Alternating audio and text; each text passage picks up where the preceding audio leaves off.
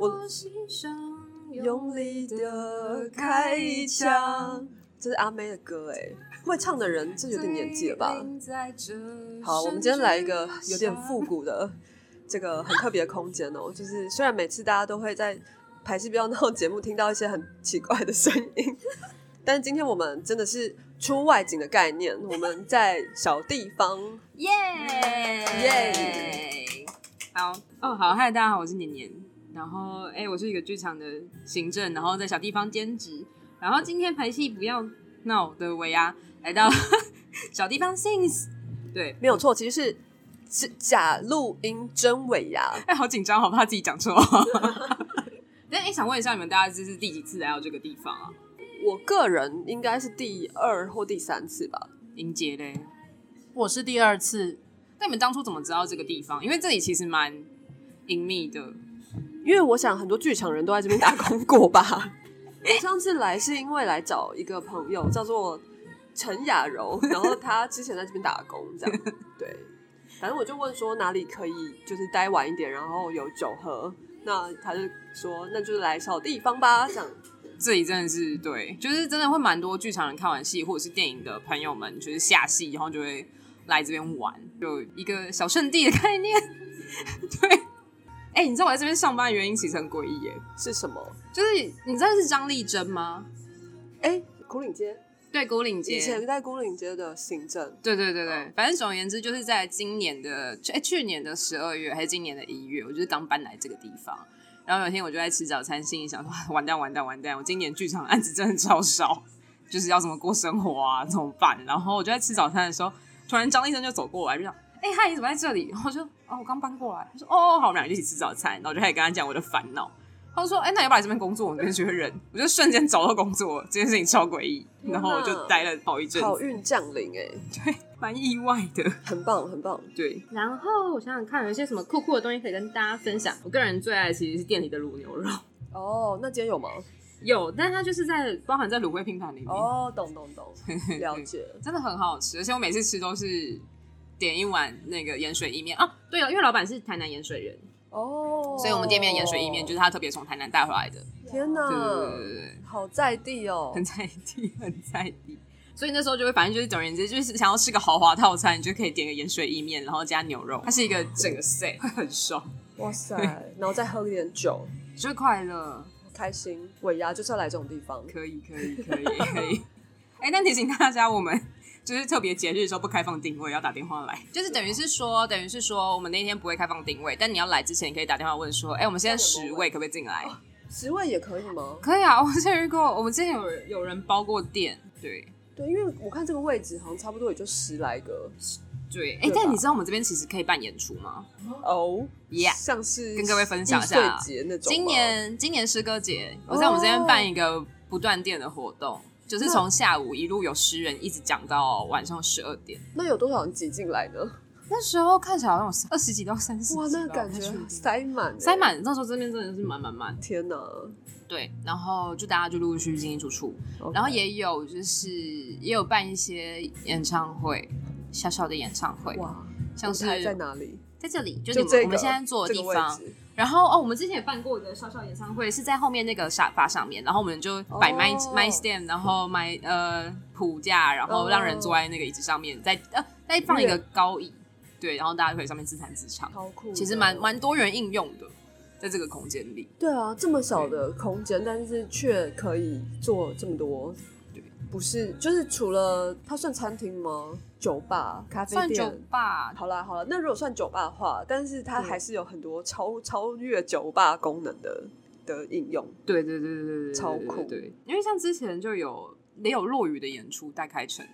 好哦，那如果有兴趣的人是直接打电话来问老板吗？可以 可以打电话来问老板，但记得要打电话。好，谢谢。脸那个脸书的讯息也 OK，好好，对对对对对，跟跟各位更新一下，非常重要，对，完全忘记这件事，就是其实小地方光你搜寻就会出现两个选择，一个是小地方展演空间，一个是小地方 sing 深夜的这个空间，所以大家不要跑错，因为如果你去了展演空间，就就是听演出了，就没有酒喝。因为上次那个志玲在那边演出，就是反正嗯我们另外一个伙伴，然后他嗯就是也是在小地方展演空间，对，直接跑错吗？没有啦，我我有去，我有对去对地方，因为他就是、反正他他有给他有给演出的那个场地的地址，哦哦哦对，哦哦，其实两个地方差蛮远的，差蛮远的，但就是因为呃小地方展演空间的那个搜寻次数比较高，所以哦你通常第一个打小地方，它都会出现在第一个选项里，所以就会啊，对，大家就会跑错。哦，对，然后好，这边营业的时间就是十二点整，十二点，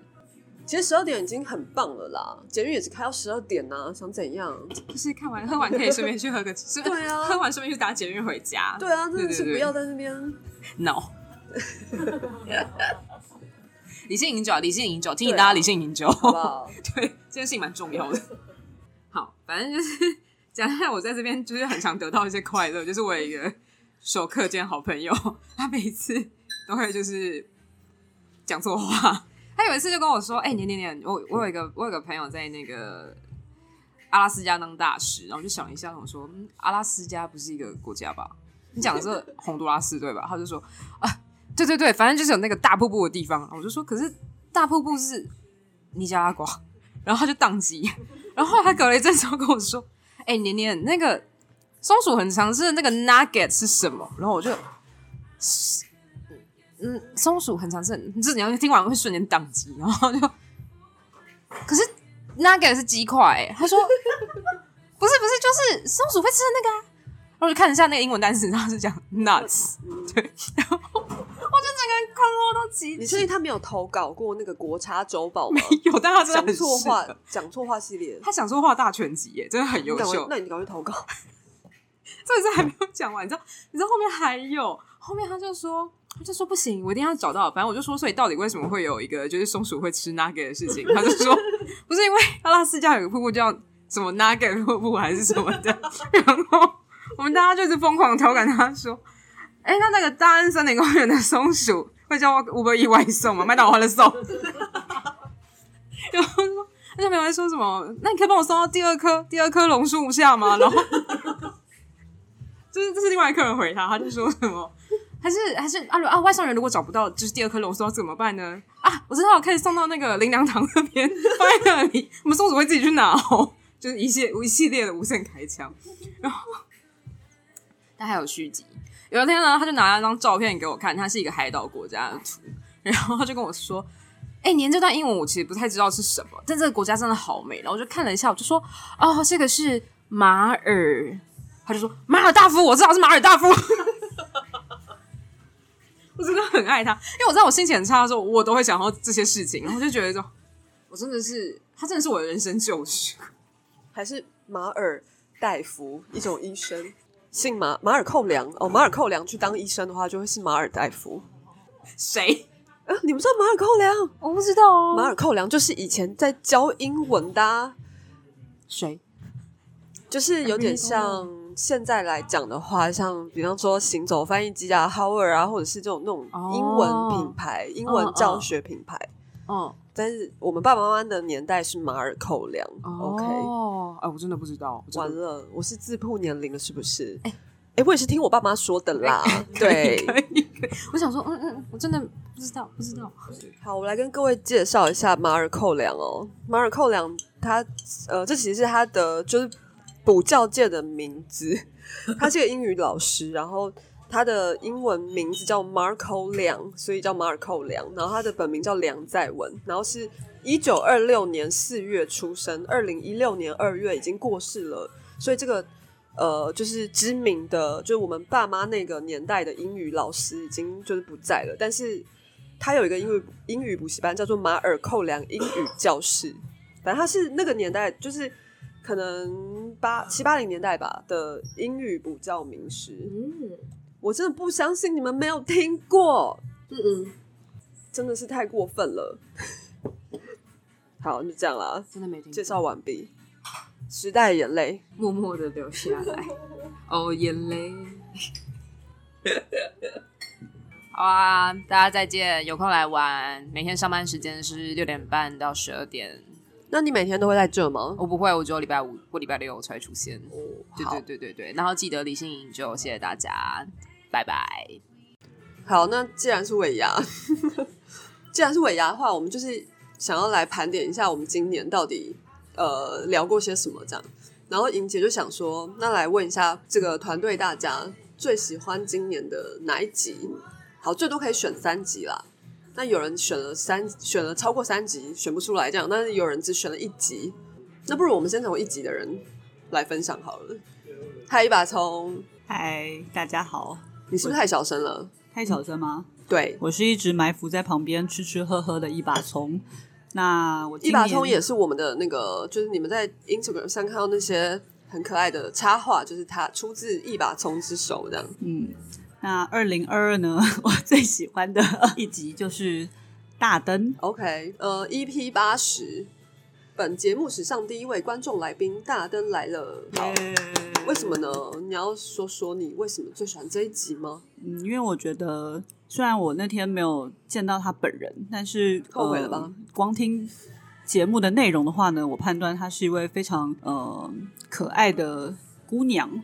对，然后就是我从他的那个节目里有感受到他对剧场的这些角色的真爱，嗯热烈的爱，嗯嗯嗯。所以我觉得这一集非常的有趣，而且充满了爱，我觉得很棒。而且因为你自己也是观众比较多，哦，对，所以你觉得大灯站在你的跟你比较相相似的视角是吗？对啊，对啊，了解，还是你其实从就前面都忘记了，只记得最近的几集这样子？不是这样的。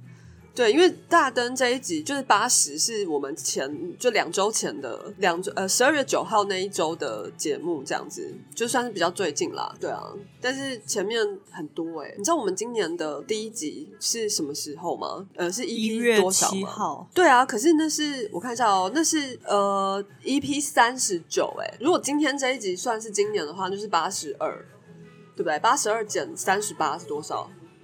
好，一阵沉默，大家数学很差。OK，那我们打开计算是因为现在酒精在发挥它的效力，他们阻断了数学的功力，并不是这样子。就是这样。我们今年录了四十四集哦，四十四集。我昨天才，因为我最近是看到四四四，很酷，对不对？你知道天使数字吗？就是很多人就是会说，如果你一直看到某一个特定的数字，那有可能是宇宙有什么讯息要告诉你。然后，因为我觉得对呃华人来说，四听起来就是大家比较不喜欢。可是我就想说，为什么我会一直看到四四四这个这个数字呢？就比方说，我每次看到呃社群平台上按赞数就是四四四，然后我就会想说，哎，这么刚好，那我再按一下四四五，然后或者是那我也再按一下，就会变成四四六。嗯好，然后还是四六六这样没有啦，反正就是，然后我有时候就是我去便利商店结账的时候，我我不会先算好钱，我都是等店员告诉我金额，然后我也呃最近就是听到很多次，就是我买了就是四四四这个价这个金额，就不不一定是便利商店，就是商店这样，所以我就想说，到底什么发生什么事情？这样是我要死了吗？这样。结果我就查四的天使数字的意思，然后他就说，呃，其实，在天使数字里面，四是一个很酷的，就是很很不错的意涵，是说天使都在你身边，然后他们都会支持你，然后你想要做的事情，他们天使们会支持你往你正在走的路上去，这样。然后我们今天又就是刚掐指一算，我们就录了四十四集。好，那我想这个所有的来是宾都是我们的天使。对对对对，嗯，很很很会说话。好好，那莹杰呢？你有你想要分享一下吗？我个人最喜欢的是第六十八集，改名了，我们是法律不要闹，找南轩来。为什么特别喜欢这一集呢？是因为南轩他用呃戏剧的分工跟角色，然后或者是结构来去解释法律或者合约这件事情，我觉得用很编剧的角度，啊，对不对？是剧本结构，对对对对，非常有趣。因为认真说，剧场的人真的不爱看合约，不晓得这样解释之后有没有让他们更想看合约了。我觉得没有。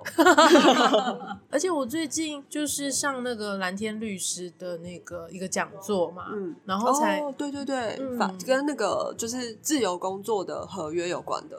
对对吗？对对对，然后跟智慧财产权也有关系的。嗯嗯其实才知道说，其实你在一个戏剧的创作里面，每个人都有他的智慧财产权在里面。那呃，今年又特别是线上演出，嗯，呃，特别盛行，对所以其实我们都有不小心踩到线。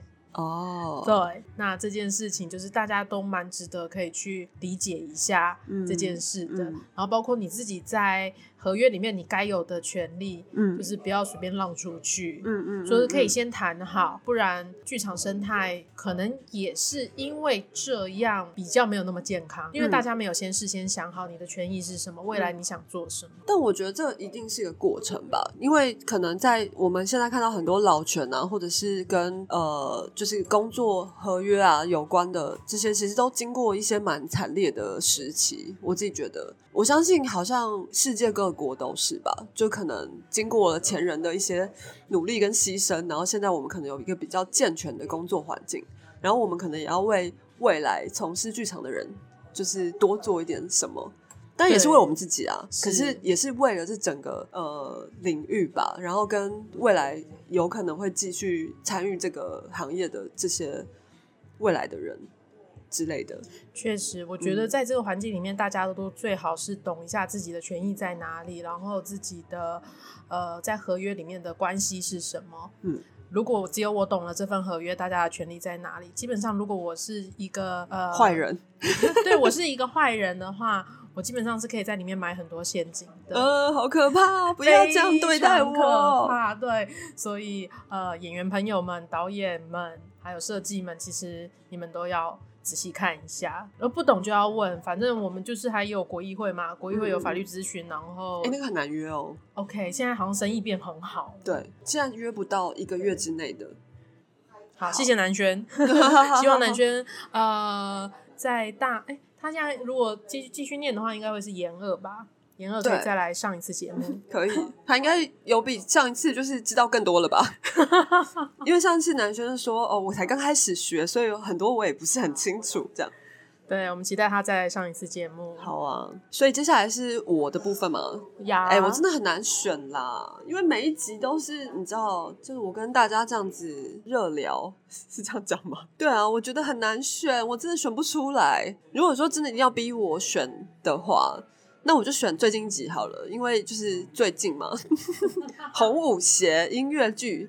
因为红舞鞋这一集就是很丰富啊，就作曲家跟编剧就是作唱作俱佳，就有唱，然后又有讲，然后介绍故事，然后又有就是音乐，就是反正就是一个 solo 就对了。大家，我觉得大家可以就是还没有听的赶快去听，而且我们就是还蛮期待，就是红舞协会可以真的成为演出的。嗯，所以在独剧过后，有更进一步的消息吗？目前还没诶，我觉得可能不知道，因为就是可能也年年底了，所以我会再问问他们有没有之后的，就是发展这样，可能也要看有没有制作单位想要去参与吧。对啊，所以它就等于就是北艺中心提供一个媒合的平台，然后让各个层面的人都可以就是看到这些作品。那至于接下来，好像就是靠大家怎么去找到合作伙伴这样。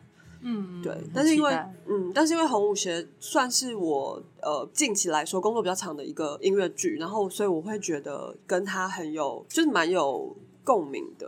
好，虽然说我们会做的创作可能跟自己都有一定程度的共鸣，但是我觉得它还是呃对我来说是蛮特别的一个在台台湾目前音乐剧台语文这一块，我觉得它算是很值得就是被做出来。对，所以我。嗯我就选，我就选，就是上上上一集这样。然后另外我还有蛮喜欢的一集是呃剧场救国论。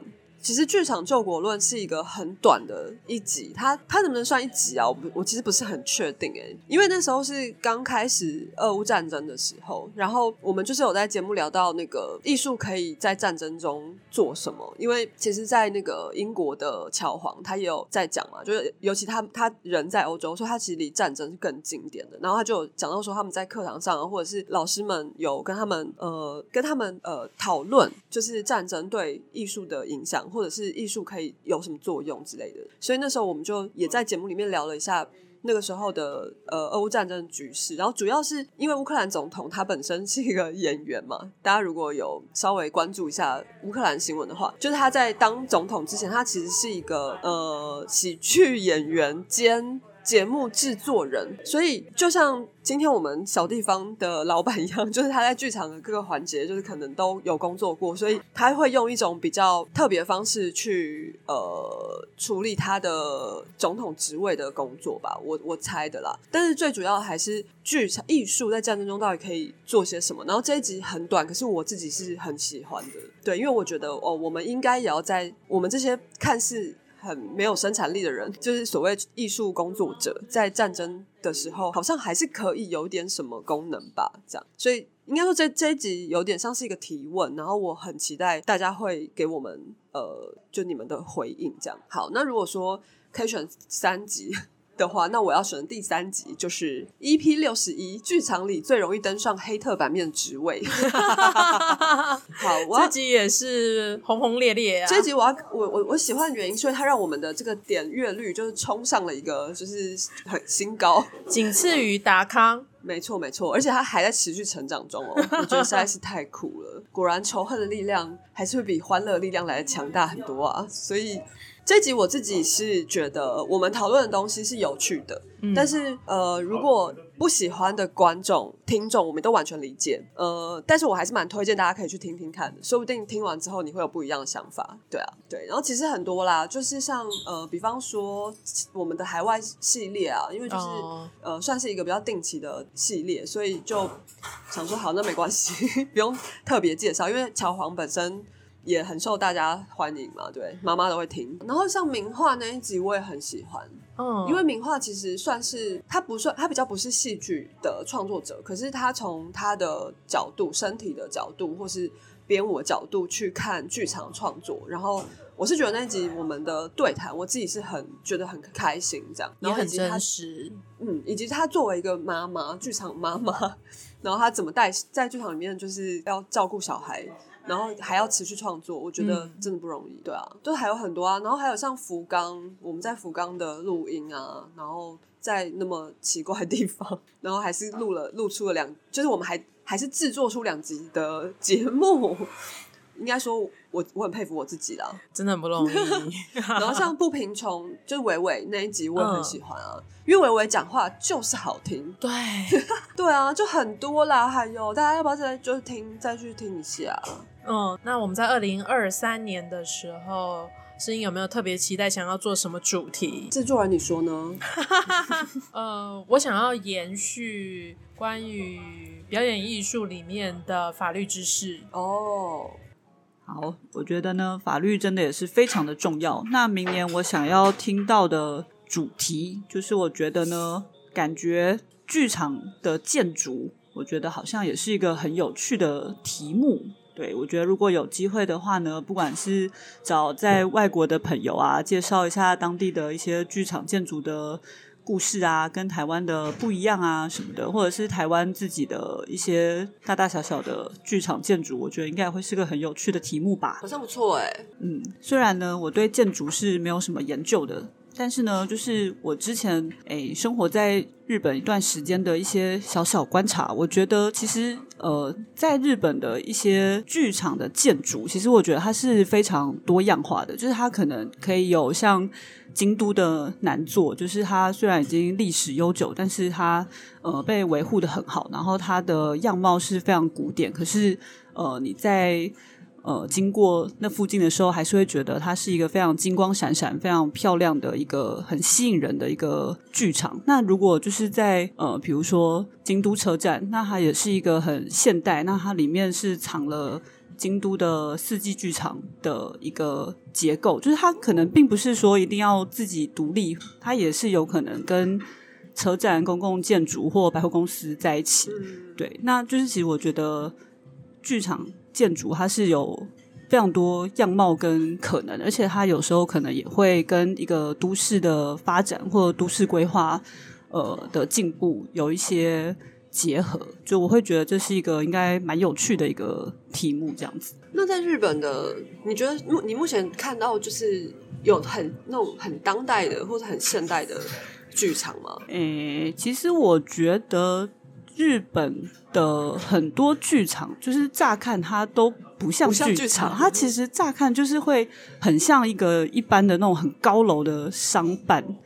哦，对对对，然后藏在一些对对对，商办，就是可能你它不是藏在商办里面，是它长的就是自己动，然后很像商办，但你经过门口的时候才发现说，哎，原来这里是一个什么什么剧场。哦，对，然后就是呃，日本现在有一些建商，他们就是在呃争取一些新的都市开发的案件的时候，他们也会去呃，就是盖剧场。就我觉得这点是蛮有趣的一个台湾好像目前还没有听过对。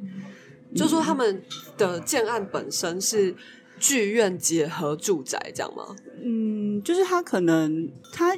哎，他就是他平常他们是盖很多的住宅的大楼，可是他们也会呃，就是比如说、想要盖剧场，对对对对，就是在一些都市开发，可能那个区域、哦就是他们不只盖一些新住宅，那他们也会对，就是顺便在那一区，就是也盖一些呃很新，然后看起来很厉害的剧场大楼这样子。哎、我们该盖个北村剧场吧？